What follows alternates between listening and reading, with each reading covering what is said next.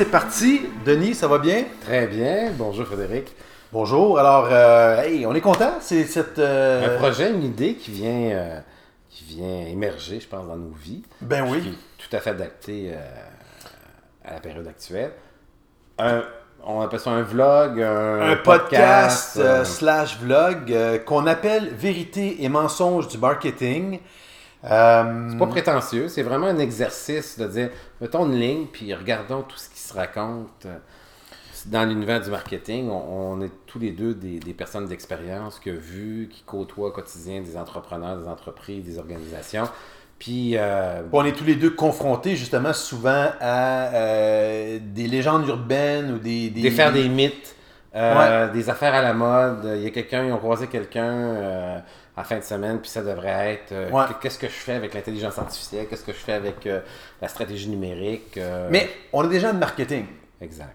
Alors, vous êtes là aujourd'hui pour participer à ce, ou écouter ce premier vlog slash podcast et on s'est dit comme premier sujet pour lancer les hostilités, quoi de mieux que de parler bien sûr du sujet brûlant dans l'actualité? Et j'ai j'ai parlé bien sûr de Facebook et tout le, le- le- la controverse autour de Cambridge Analytica.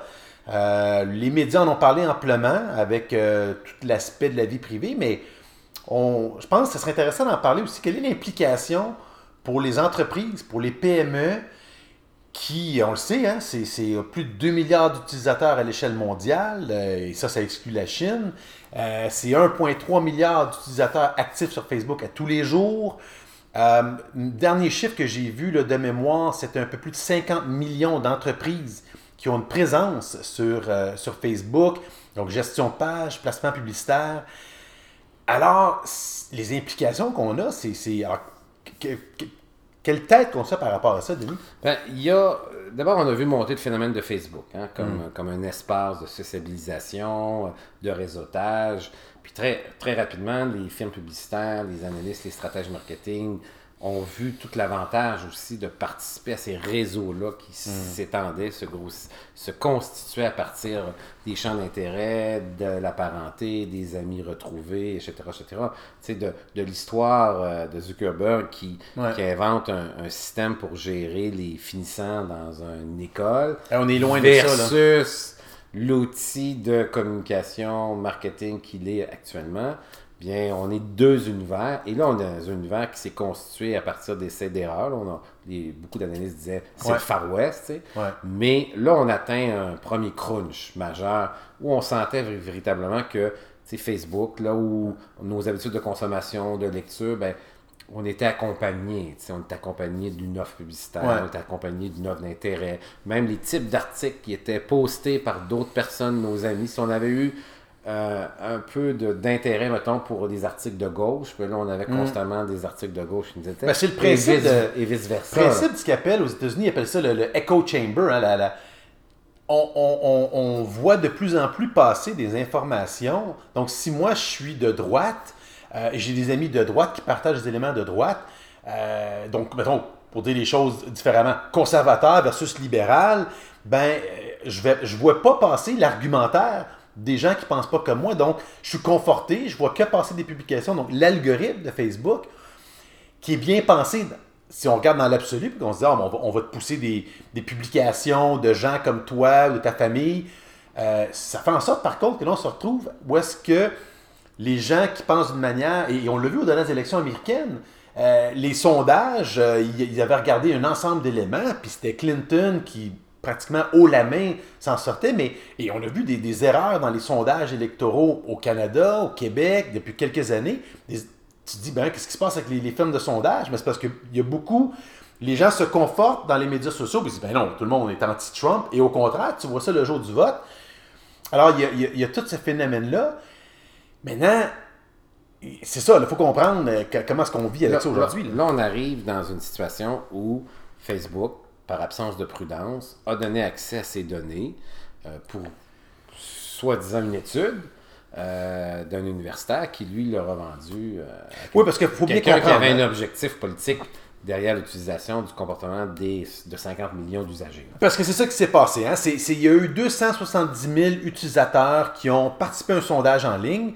Cependant, ça a ouvert la porte et ces 270 000 utilisateurs-là, leur réseau à eux, ça fait en sorte qu'on a donné l'accès à toutes les données en ligne allant jusqu'à la vie privée pour plus de 50 millions d'utilisateurs. Donc, ça fait en sorte que euh, et la firme derrière ça, Cambridge Analytica, moi ce que je savais pas, c'est que c'est le un des fondateurs, c'est Steve Bannon, qui est, comme on sait, le, gourou qui était derrière euh, Trump. Euh, et évidemment avec le mouvement d'extrême droite. droite américaine. Et, donc, c'est cette firme-là qui était derrière l'intelligence qui a mené en partie, on ne saura jamais, le, bon, peut-être qu'on saura un jour, mais derrière le Brexit, l'influence qu'il a pu avoir eu justement dans certaines publications au Royaume-Uni à ce moment-là. Aux États-Unis en 2016, avec l'influence, semble-t-il, de, de, Il y avait certaines pattes russes, il y avait certains, certains mouvements. Euh, donc, alors on voit que ça, c'est d'un point de vue politique, mais d'un point de vue business.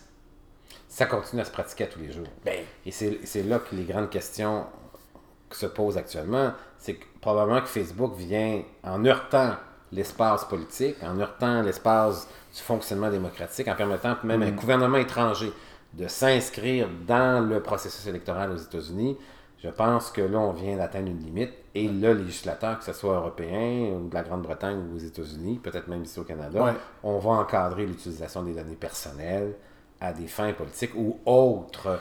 Euh, et je pense, que tu, je pense que tu mets le doigt sur le, le probablement l'apprentissage qu'on aura fait de toute cette histoire-là, c'est probablement qu'effectivement, il y a un besoin de réglementation. Alors, des fois, c'est sûr, quand on parle de réglementation dans certaines sphères, surtout en Amérique du Nord, on est plus réfractaire, on dit non, non, laissons le libre marché. Alors qu'en Europe, il y a beaucoup plus de réglementation euh, au niveau de la vie privée, au niveau de l'utilisateur. Euh, on a vu les Google de ce monde recevoir des, amendes assez salées en Allemagne. Euh, la France, le Royaume-Uni, différents pays ont décidé de légiférer contre, moi je regarde dans le domaine touristique, l'utilisation que faisaient les Expedia, les Booking.com, alors qu'en Amérique du Nord, on est beaucoup plus laxiste. Ça va être intéressant. Maintenant, j'ai une question pour toi, parce que moi, c'est j'ai ma petite idée, mais je vais entendre ton opinion.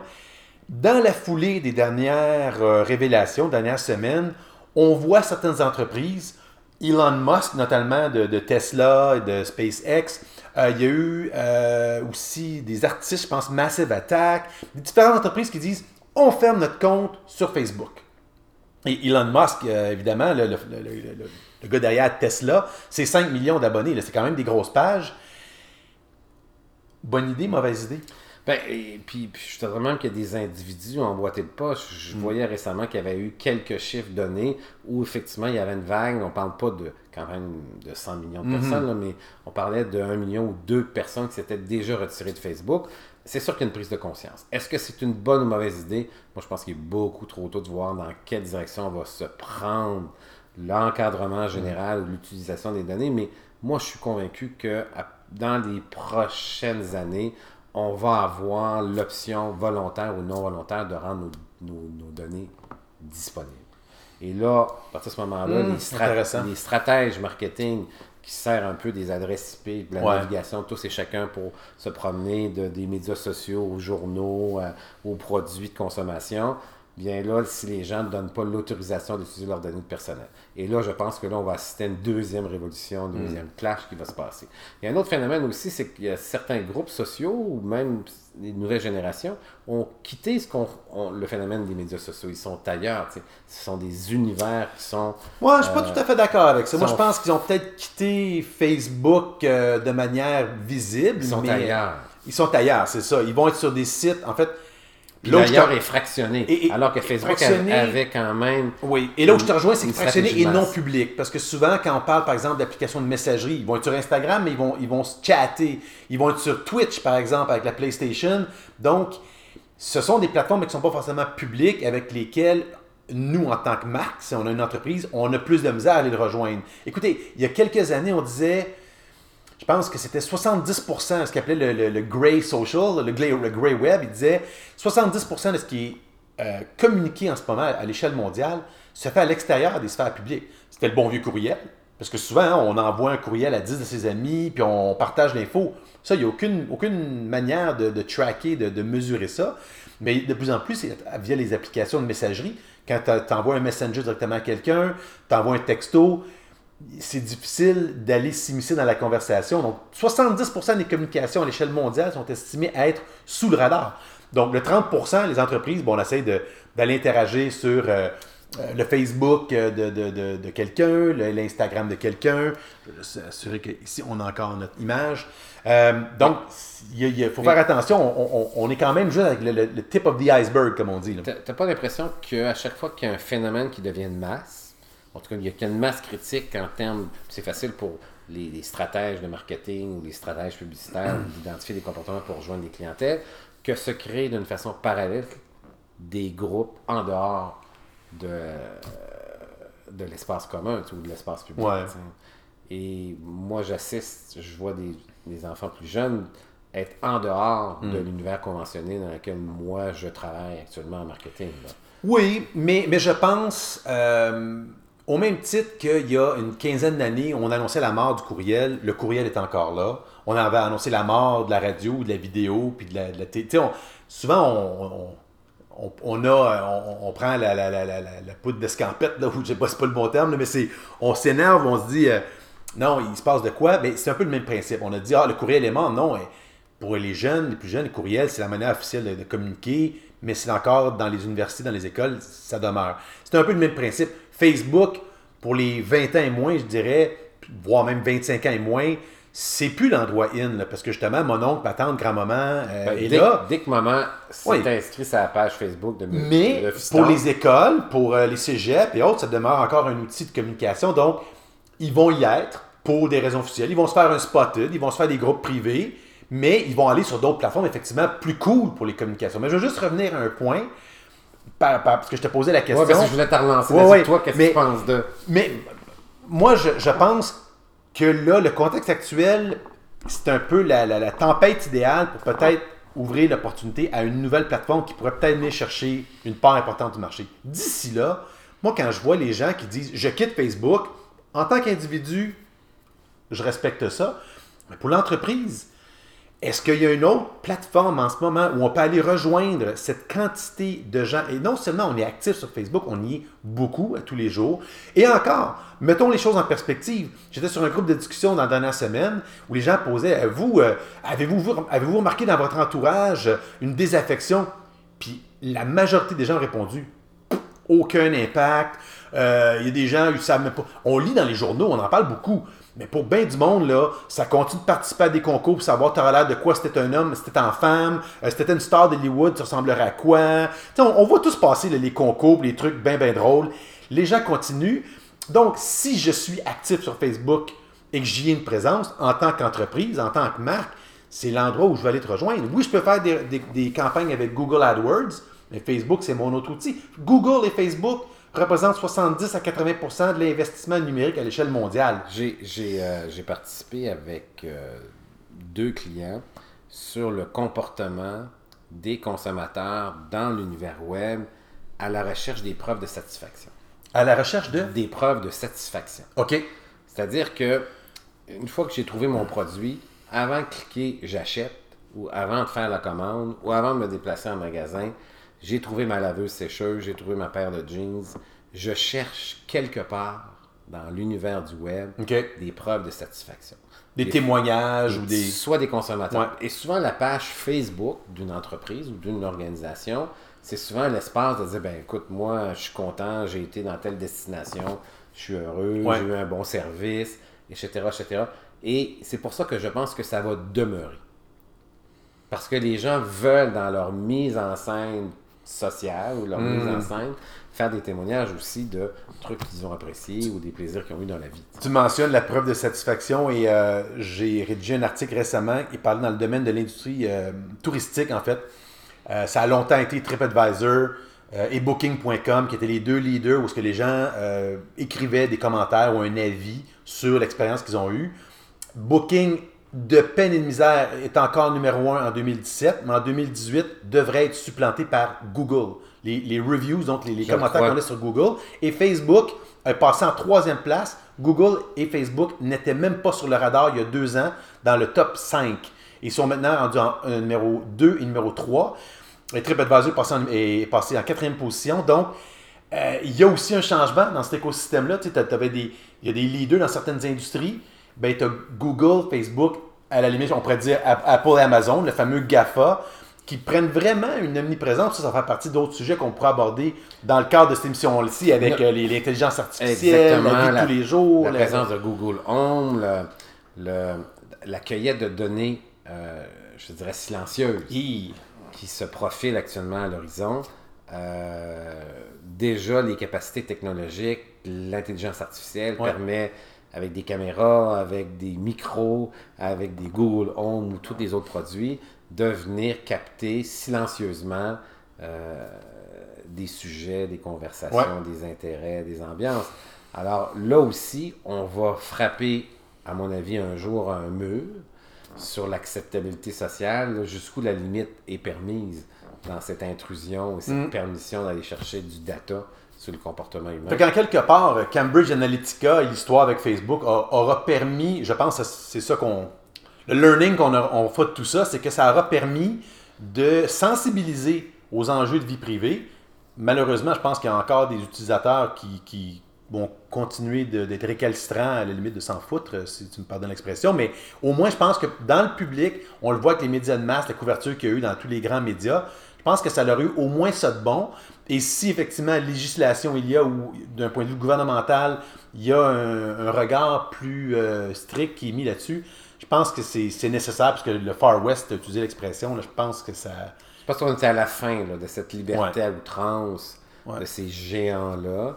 Et euh, je pense que les législateurs vont encadrer là, certainement l'exercice de ça. D'ailleurs, dans, dans le phénomène co- commercial, puis on va probablement prendre comme sujet dans nos prochains euh. Ouais. podcasts, fake news, les nouvelles inventées, euh, tout ce qui est fabriqué, même en compétition des entreprises entre eux, du point de vue commercial, il y a des gens qui payent actuellement là, des, des spécialistes de marketing pour faire de la fausse nouvelle ou de Hey, la mauvaise réputation. Scoop pas le sujet de notre, prochain Non, de, de notre mais prochaine capsule. là. Je voulais juste ouvrir quand même une parenthèse pour moi. C'est là qu'on est Il y a, il y a Ouais. un odieux dans cet univers-là. En fin de semaine, il y avait la manifestation à Washington contre les armes suite euh, au, au massacre euh, de Parkland dans une école secondaire aux États-Unis en Floride. Mais il y avait. Il y a eu comme phénomène le lendemain de la manifestation, il y a une jeune Gonzalez, je pense qu'elle a. Emma Gonzalez, Emma. Gonzalez, 16 ans, 17 ans. Ah oui, avec Ils l'image. Ils ont Ils ont pris une image où elle déchirait un calendrier, je sais pas trop. Non, quoi. elle déchirait une cible sur laquelle on une tire. cible, Ouais. et quelqu'un a manipulé l'image pour en faire un, un déchirement de la Constitution américaine et poster ça à des millions de personnes pour discréditer Ouais. cette fille-là dans un intérêt, bien entendu, de défendre soit le lobby des pros-armes ou soit la National Rifle Association. On n'a pas fini d'en parler, mais écoute, euh, parce que je pense que c'est ça, hein, on, on- on- on abordait ce sujet-là, mais il y avait aussi euh, il y a des questions d'entrepreneurs qu'on voulait prendre. Bon, dans une autre section qu'on veut, Ouais. qu'on veut habituer, là, qui est vraiment une section de, de- des, des questions de la semaine ou des questions Ouais. qu'on a vues de, de certains entrepreneurs sur, euh, sur des enjeux du marketing. Cette semaine, on s'en est. En tout cas. Ben, toi, t'as- t'as un client qui t'avait posé une question. J'ai un client qui m'a posé euh, précisément la question qu'est-ce que je fais avec. euh, Est-ce que j'intègre dans mon entreprise une stratégie de contenu pour euh, toute ma stratégie web et ma stratégie marketing là, des prochaines Hmm. années? Est-ce que euh, tu me recommandes d'introduire une stratégie de contenu maintenant dans mon, euh, dans mon planning Qu'est-ce que tu lui as ben, répondu? la première question, c'est c'est super la stratégie. Le storytelling, Mm. les stratégies de contenu, c'est super. Maintenant, la première question, c'est as-tu quelqu'un chez vous qui est capable de produire du contenu? Puis souvent, les entreprises, l'idée est super bonne, mais j'ai pas le temps. J'ai personne chez nous qui est capable de produire du contenu. Oui, c'est bon pour la réputation, la crédibilité, le positionnement, ça alimente Ouais. tu sais, favorablement les moteurs de recherche, on le sait, hein, quand tu as de la publication fréquente qui se fait, euh, des fois que les recherches des mots-clés, une bonne stratégie intelligente de- des intérêts de tes principaux clients, ben, tu finis par devenir une référence dans ton domaine d'expertise. Puis ça, ben, c'est c'est winner comme, comme stratégie marketing. Oui, puis c'est drôle, hein, parce que moi, le, marketing de contenu, c'est euh, extrêmement important, euh, mais j'aurais tendance à dire que ça dépend du modèle d'affaires et de l'industrie dans laquelle on évolue.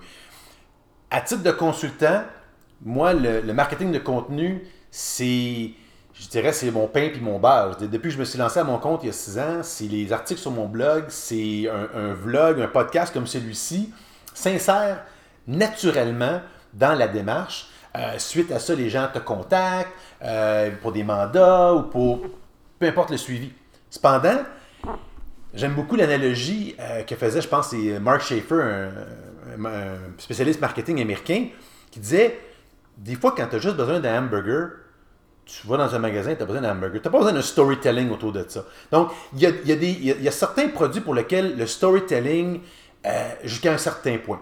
Encore là, certains, euh, juste me- mettre l'écran ici à jour, Euh, dans certains contextes, McDonald's, si je reprends l'exemple du, burger, McDonald's a déjà fait à un moment donné une initiative où il répondait à plein de questions sur son site web. Mais McDonald's, tu parlais de ressources, c'est des grosses compagnies. Alors, c'est une excellente question que tu poses à l'entrepreneur qui dit est-ce que je devrais mettre une stratégie de contenu en place? Moi, souvent, c'est oui, effectivement, je vais poser la question est-ce que tu as les ressources pour assurer ça? Mais des fois même, je vais poser la question est-ce que c'est vraiment ta première priorité? Regardons certains autres trucs. Est-ce que si je vais sur ton site web, ton site web est, conçu, il est adapté pour la réalité mobile de l'utilisateur d'aujourd'hui il a été bien, d'un point de vue de référencement, il a été bien monté avec les titres, les métadescriptions. Tu sais, Est-ce que ton, ton, ton SEO est bien fait? En d'autres mots, est-ce que la base, la fondation de ta maison est là? Moi, pour moi, le marketing de contenu, c'est comment tu habilles la maison. Comment tu rends la maison plus attractive pour que les gens disent Waouh, je veux rentrer dans cette maison-là, ça a l'air beau. Mais est-ce que la fondation est mise? Est-ce que le toit est mis? Tu sais, c'est. Et, et malheureusement, il y a des gens qui disent Ah, Instagram, ça a l'air que c'est hot, on va sur Instagram. Hey, Snapchat pour les jeunes, c'est bon, on va sur Snapchat. Time out. Exactement. Tu as peut-être d'autres besoins avant. là. Déjà, ton site web travaille là-dessus. Tu as des bases de données incroyables. Pourquoi tu n'envoies pas une infolette, une bonne structure? Là encore, ça devient du contenu. Qui va l'alimenter, ton infolette? C'est- là qu'on assiste à un phé- phénomène de euh, une idée, un, un- un- un guide de- de- de- d'une nouvelle tendance euh, de, à la mode. Puis là, on arrive dans une entreprise, puis là, il faut défaire ces raccourcis-là parce que pour avoir une bonne stratégie marketing, puis un bon positionnement, puis une croissance dans ton marché, parce que ton objectif, c'est de vendre, ben, il faut que tu construises, il faut que tu produises du sens. Je vais revenir à la question de la stratégie de contenu dans une firme Ouais. euh, que j'ai accompagné, qui n'avaient pas nécessairement les ressources, mais ils ont été extrêmement intelligents et habiles dans une stratégie de contenu. Ils ont demandé à des étudiants dans leur domaine d'expertise, une firme d'ingénierie, des étudiants de, de, de faire des recherches sur, sur toutes les, les percées, les nouveautés, les articles scientifiques, euh, puis d'écrire un petit article dans lequel ils les payaient 200 pièces. OK. Donc, ces étudiants-là faisaient une curation de contenu. Curation de contenu, alimentait l'entreprise, puis lui publiait sur son, sur son site, dans une section un peu qui ressemblait à un blog.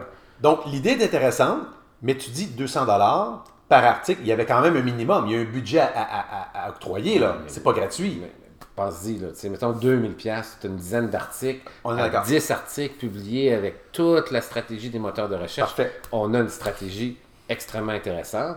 Lui, c'était une firme qui n'avait pas eu cette réputation-là les dernières années d'être à la fine pointe de la technologie Hmm. ou des idées ou de l'expertise. Il a complètement changé son domaine. Et effectivement, il, il a monté en termes de crédibilité là, puis de notoriété parce que les moteurs de recherche poussaient constamment, parce qu'ils publiaient.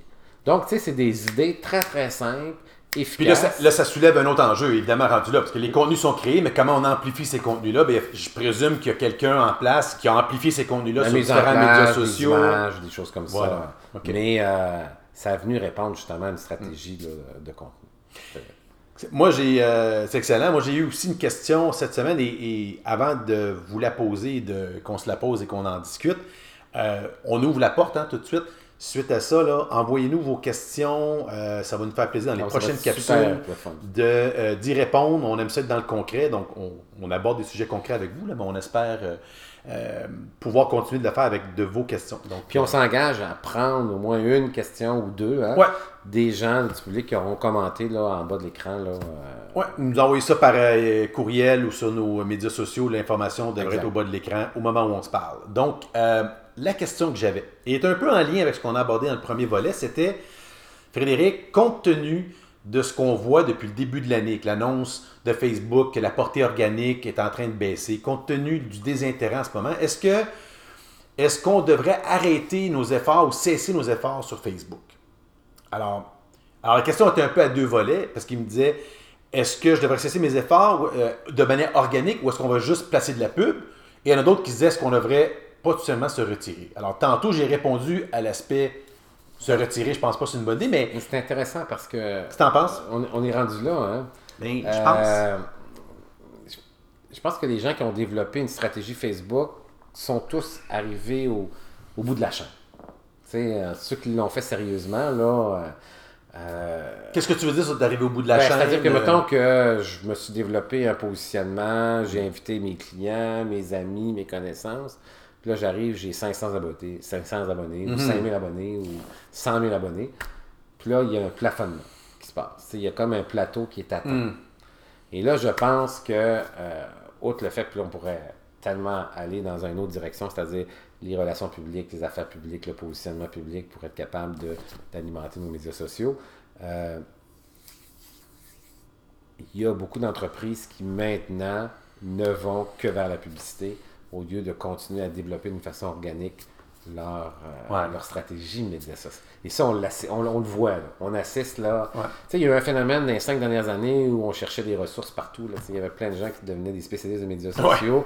Les conférenciers, écoute, c'était, il y avait tous les angles possibles, imaginants. Puis il y a des gens qui sont très très bons avec des appareils de surveillance. Mais je suis content de voir qu'il y a quand même une certaine professionnalisation de, Oui, la puis pro- il y a- de, de- de- de l'emploi qui se fait. Là. Des gestionnaires de communauté, d'ailleurs, il y a une association qui est, en, qui est en train de se former au Il y a Québec. des écoles, il y a des diplômes. Il y a plusieurs. Donc, tu sais, il y a encore évidemment un peu de n'importe quoi, là, de, de la nièce euh, serveuse mannequin qui s'improvise euh, gestionnaire de communauté à 12 de l'heure.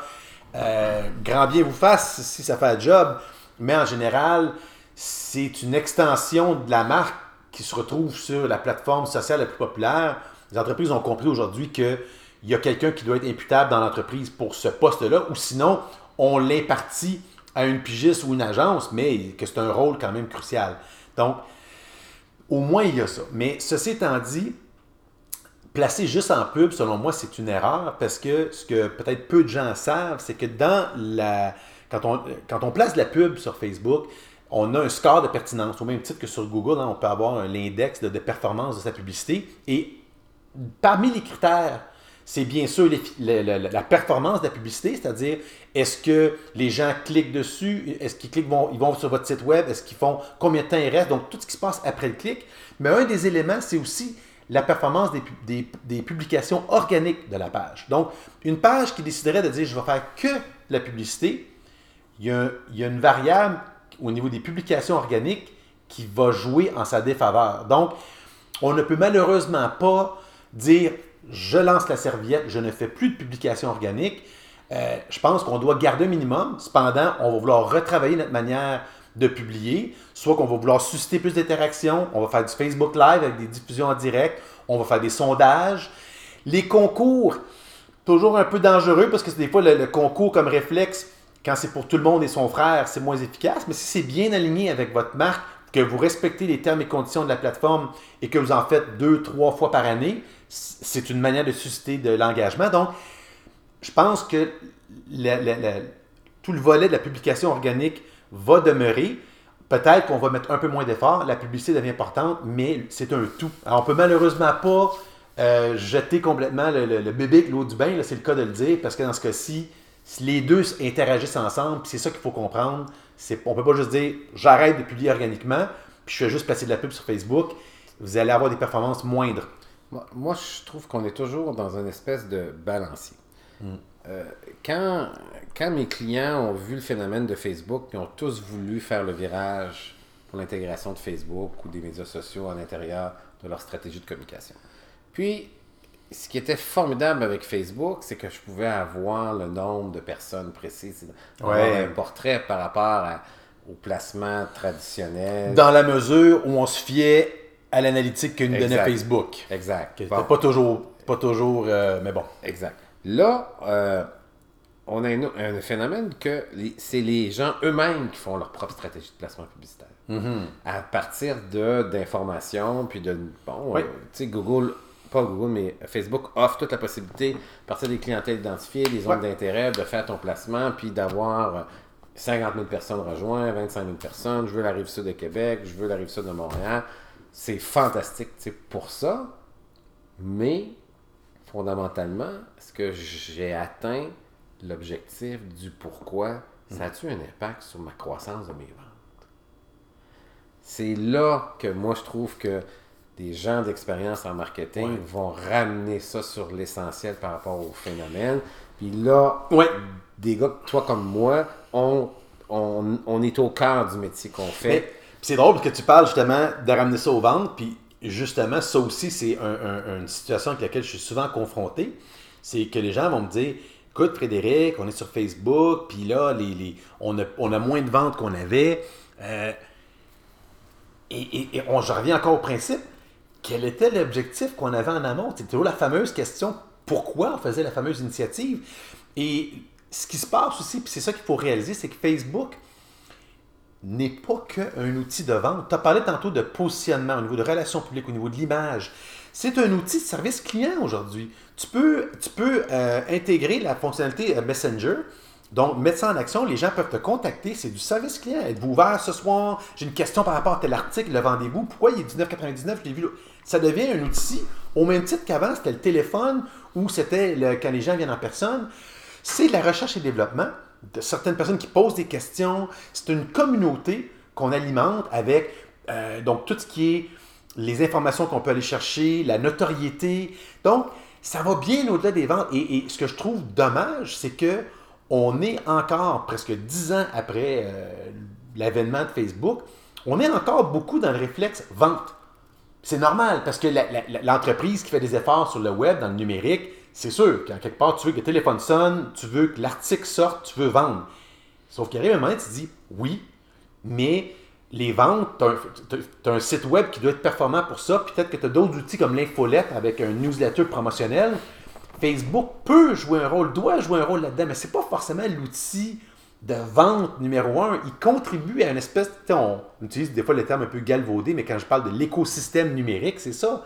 C'est que tu as différents euh, points d'ancrage où les gens peuvent te contacter et, et te découvrir. Ça peut être sur Facebook, ça peut être sur ton blog, ça peut être via l'infolette, ça peut être via une image sur Instagram. C'est, tu parles de stratégie de contenu, c'est ça. À quoi sert Facebook? À quoi sert ton Instagram? À quoi sert, à quoi sert ton site web? Avez-vous bien défini le rôle que tout et chacun doit jouer? Et à ce moment-là, ben, c'est là que tu vas répondre, je reste-tu sur Facebook ou pas? Est-ce que tu as vu chez un de tes clients ou un client que tu aimerais peut-être avoir qui a une bonne stratégie de Facebook par rapport à sa stratégie de commercialisation? Est-ce que tu en vois un en termes d'équilibre? Euh, on en voit. Moi, je pense qu'au Québec, aujourd'hui, on, on voit de plus en plus d'entreprises. euh, euh, pensons, je regarde Hydro-Québec, par exemple. Hydro-Québec a une présence médias sociaux, c'est bien identifié. Il était en ont- retard à un moment donné. Ils, Ils ont ont, été- rat- ils ont rattrapé. Tout à fait, tout comme Bell et des grandes compagnies. Mais aujourd'hui, on voit que euh, ils vont avoir, et même dans la dernière année, on a vu des, des- des exemples d'Hydro-Québec qui se permettaient avec des petits clins d'œil de faire des petites pointes aux Canadiens de Montréal durant la saison hivernale. j'ai vu aussi des annonces dans les médias sociaux de panne d'électricité de secteur. Puis des annonces de retour d'électricité. Là. Là, on est rendu. euh, Mais c'est ça, il y a des, des municipalités qui prennent. Mais tu me donnais, tu me posais la question, je te disais, ben ça, c'en est un qui me vient euh, à l'esprit rapidement, de dire, ben, qui ont décidé de prendre. Alors peut-être que Twitter va avoir une, une fonctionnalité dans, dans l'immédiat de répondre à, à des pannes de service ou autres, et alors que sur Facebook, des commissions scolaires, par exemple, vont utiliser, même s'ils ont un site web, ils vont dire consultez la page Facebook pour des informations à jour sur la fermeture pour des tem- tempêtes de neige ou autres.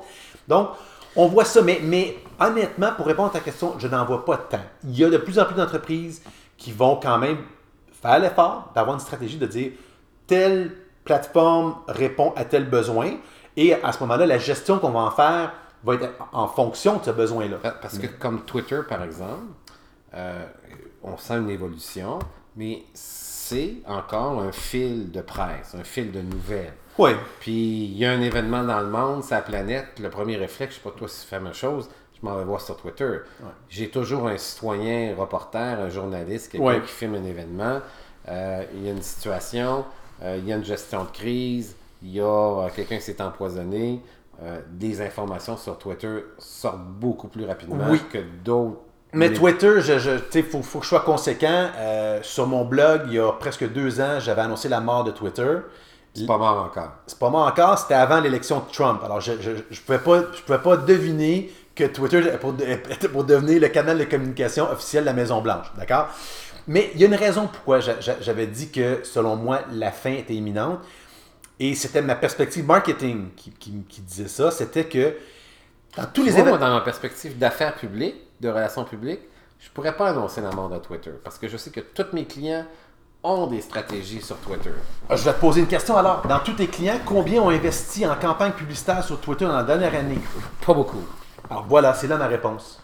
Et moi, quand je- dans toutes les formations que je donne, dans toutes les conférences que je donne, j'ai 100 personnes devant moi. Je pose la question parmi vous, qui, la dernière année, a fait une campagne sur Google? Tu vas avoir les trois quarts des gens qui lèvent la main. Combien ont fait du Facebook Ads? Et- la moitié de la salle au moins. Combien ont fait une campagne publicitaire sur Twitter? Il y a Mais- une mouche que j'entends voler dans la salle. mais si je fais une stratégie de contenu dans mon marketing, Twitter devient intéressant. Mais c'est pas payant. Moi, ma- ma- moi, mon point, quand j'ai annoncé la mort de Twitter, c'était simplement pour dire si personne achète des campagnes publicitaires d'un point de vue marketing, là, son modèle d'affaires, comme tous les autres médias sociaux, repose sur la vente publicitaire. Si personne achète de pub, à terme, ça je disais, c'est une super plateforme. là. J'ai un compte sur Twitter, j'ai 12 000 abonnés, j'adore, je suis des gens. de toute façon, ça coûte rien. Oui, mais était là, mon point de vue était là, je disais pas euh, je souhaite la mort, puis je, je- Non, c'est juste que je me disais, écoutez, si personne, si on- la monétisation de la plateforme n'est pas, euh, n'est pas revue, il va y avoir un problème à moyen terme. Comme je disais, là, c'est. Ça, c'est leur modèle d'affaires. Bon, c'est on, on divague un peu, mais bon, c'est quand Puis même. en même temps, on n'a jamais eu un président américain se servir de Twitter comme plateforme informationnelle pour faire sa propagande. Mais n'empêche que c'est un outil communicationnel important. Puis dans une stratégie marketing, Oui. tu dois quand même lui laisser une petite place. Mais, mais on s'entend là-dessus. On s'entend que, de- surtout d'un point de vue affaires publiques, tu le mentionnais. Par contre, la réalité que j'ai, moi, souvent quand je travaille avec les PME au Québec, quand tu disais tout à l'heure, euh, la, la- la firme de la misère à avoir quelqu'un pour gérer ses contenus, moi, souvent, c'est là qu'est le problème. Je travaille avec des PME qui me disent, Frédéric, on a toute la misère du monde à le site web ou à poster sur Facebook. Alors, je ne vais certainement pas commencer à dire, hey, on y va avec une campagne sur Twitter. C'est pas prioritaire pour eux. Maintenant, dans certains contextes, pour des médias, pour des euh, journalistes, pour des célébrités, dans- et dans d'autres contextes de niche, euh, Moi, Twitter que est fabuleux. tout client qui évolue dans la sphère publique ou Ouais. qui a une partie de ses enjeux d'entreprise dans la sphère publique, il doit être sur Twitter. Ouais. Tiens, moi, je suis arrivé. Mais ça demeure dans la niche. Parce que tu vois tous les chiffres d'acceptation ou d'adoption à l'échelle québécoise. Twitter vivote. là. C'est quand même, je crois, euh, 12% des internautes québécois qui ont une présence sur Twitter. Fait qu'on- tu vas me dire, OK, c'est le 12% influents peut-être ou qui sont adeptes.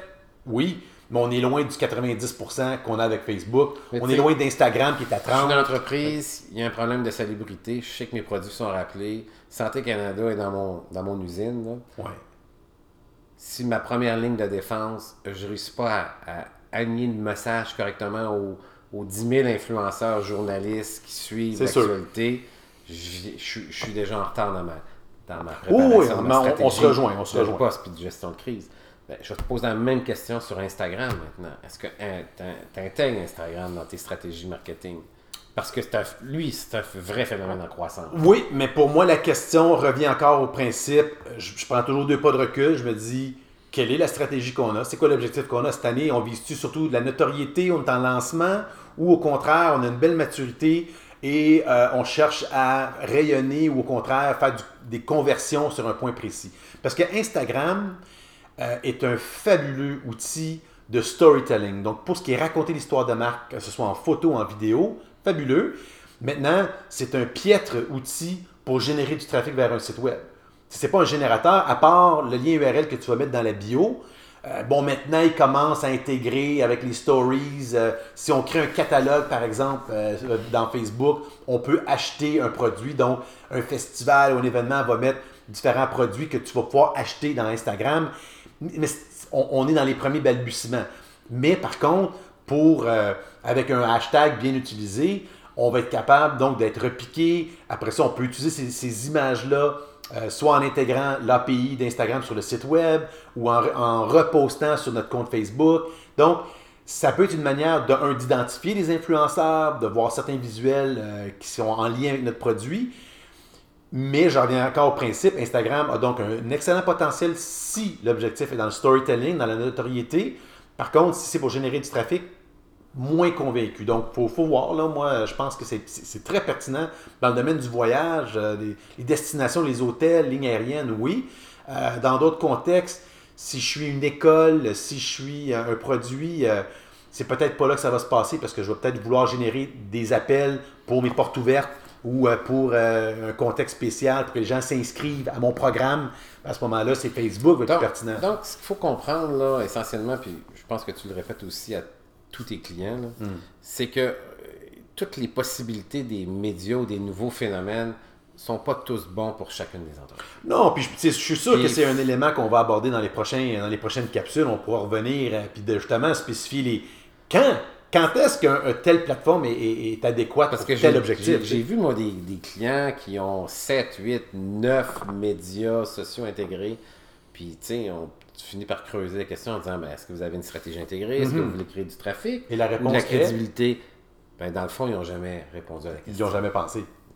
Ils jamais ont ouvert le compte, ils ont dit Ah, ben, c'est tendance, il faut être sur Alors, Snapchat. exactement. C'est-à-dire que leur stratégie, c'est j'achète un phénomène, je viens d'entendre quelque chose sur YouTube, mon neveu me parle de telle affaire, j'ai vu telle affaire à la télévision s'il écoute encore la télévision, puis les gens copient des modèles en greffant toutes sortes de trucs là, sur leur stratégie marketing.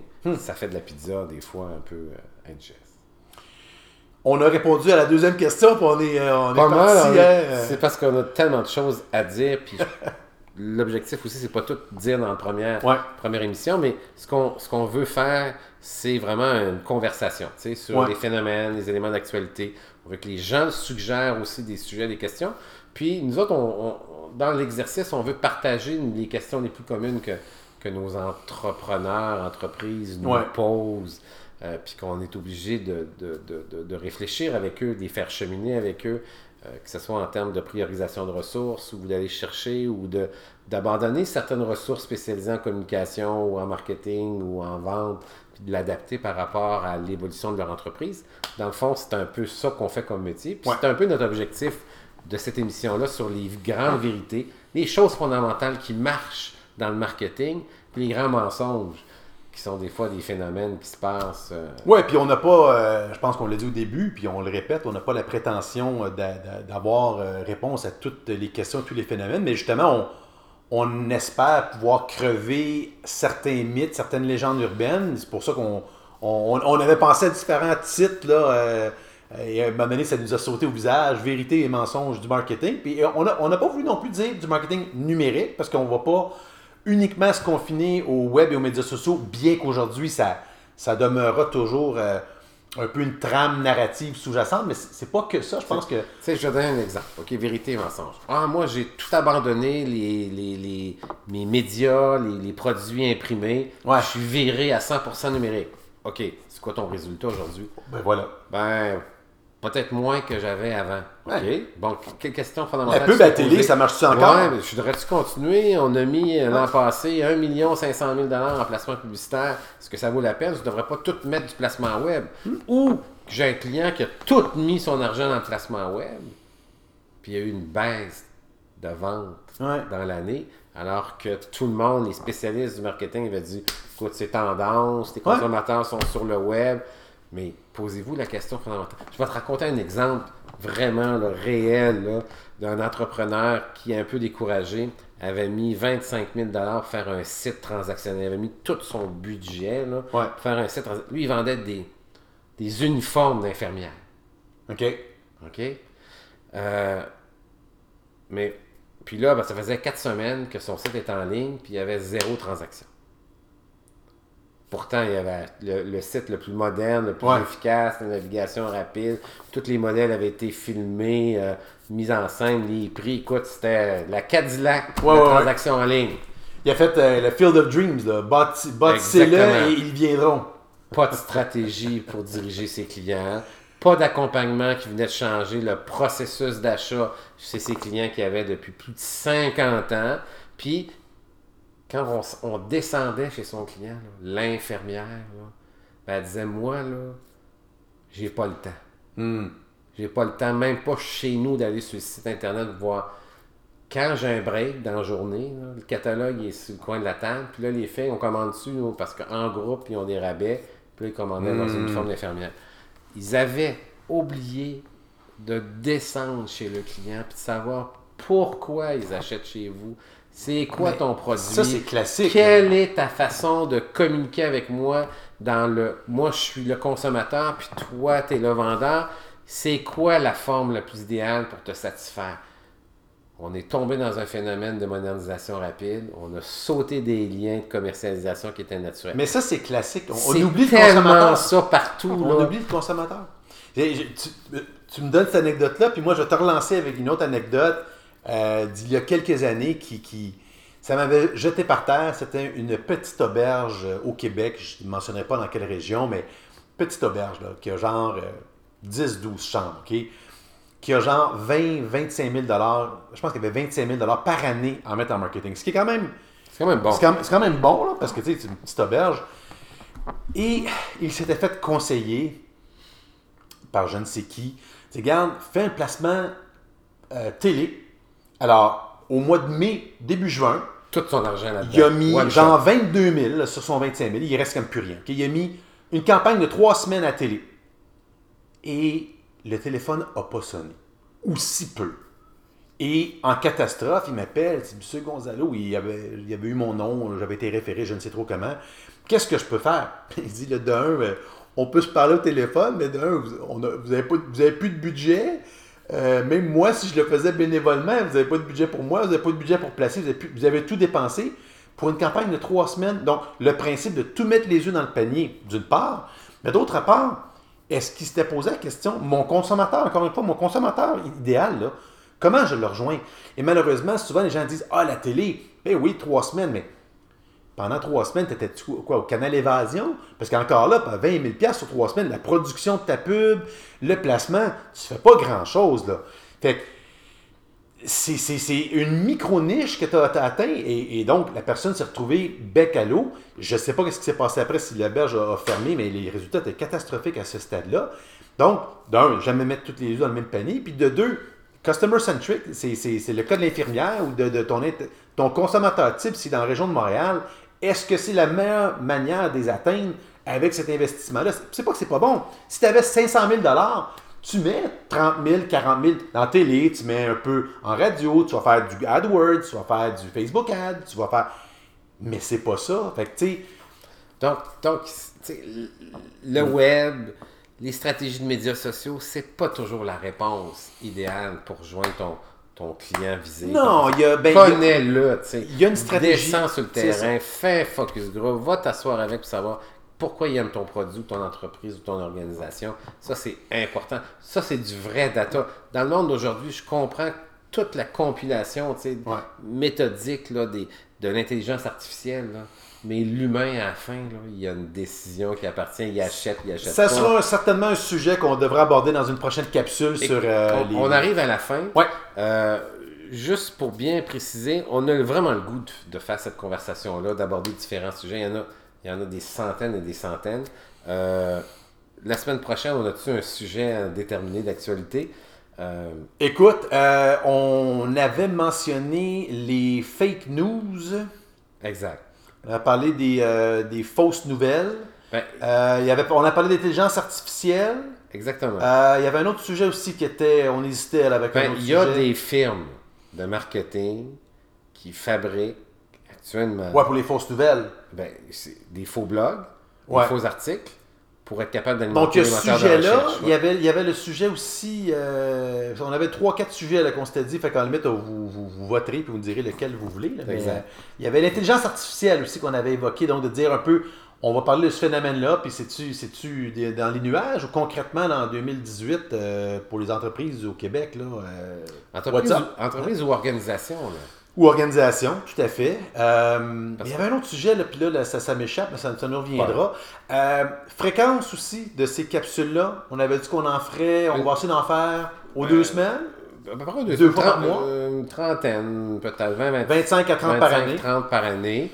Euh, c'est sûr que les périodes estivales, on va, on va C'est notre passer. intention. C'est notre intention. On, on part, on part de la bonne façon, avec des bonnes intentions. Et puis, euh, on, met- on va mettre au bas de l'écran euh, les différentes manières de nous contacter, euh, parce qu'évidemment, on va, euh, on va mettre ceci sous forme de podcast sur iTunes, on va le mettre sous forme de vlog euh, sur le canal euh, YouTube de Gonzo Marketing, euh, sur le, mon blog, frédéricgonzalo.com. Toi, Denis, est-ce que tu vas, tu Ben, sur ton dans mes médias sociaux, euh, Ouais. sur ma page YouTube. Là, euh, Exact. Puis, Donc, euh, euh, il y aura plusieurs manières de nous rejoindre. Et puis, euh, c'est une première conversation, mais Ah, euh, on voulait à aussi- poursuivre. à certains moments donnés, peut-être euh, se- s'adjoindre euh, des spécialistes, des gens qui assistent à des phénomènes, que ce soit dans le domaine du tourisme ou dans le domaine de l'économie internationale, ou, donc, puis qui ont ces enjeux-là de marketing, là, juste pour qu'on puisse là, encore élargir la conversation. Ça pourrait être soit un entrepreneur ou une organisation effectivement qui a un enjeu, mais aussi éventuellement on est ouvert s'il y a des, des experts, euh, par exemple, sur un sujet plus pointu. ou des professeurs d'université qui Ouais. veulent descendre le débat euh, chez leurs étudiants. là, on pourrait toujours intégrer ça. Eh mon Dieu, il y, a, il y a de la job, il y a de la job, il y a de la job. Ben, on vous remercie. Puis, euh, ne vous gênez pas, faire des commentaires, des suggestions. Euh, on est là pour vous. Puis, partager l'expérience. Je pense que dans cette, dans cette aventure, il y a quelque chose de, de généreux. C'est de partager l'expérience, puis la préoccupation, puis les interrogations des entrepreneurs d'aujourd'hui. Alors vous nous direz si vous avez aimé cette première capsule. On ne veut que des vérités, aucun mensonge. Merci. Salut.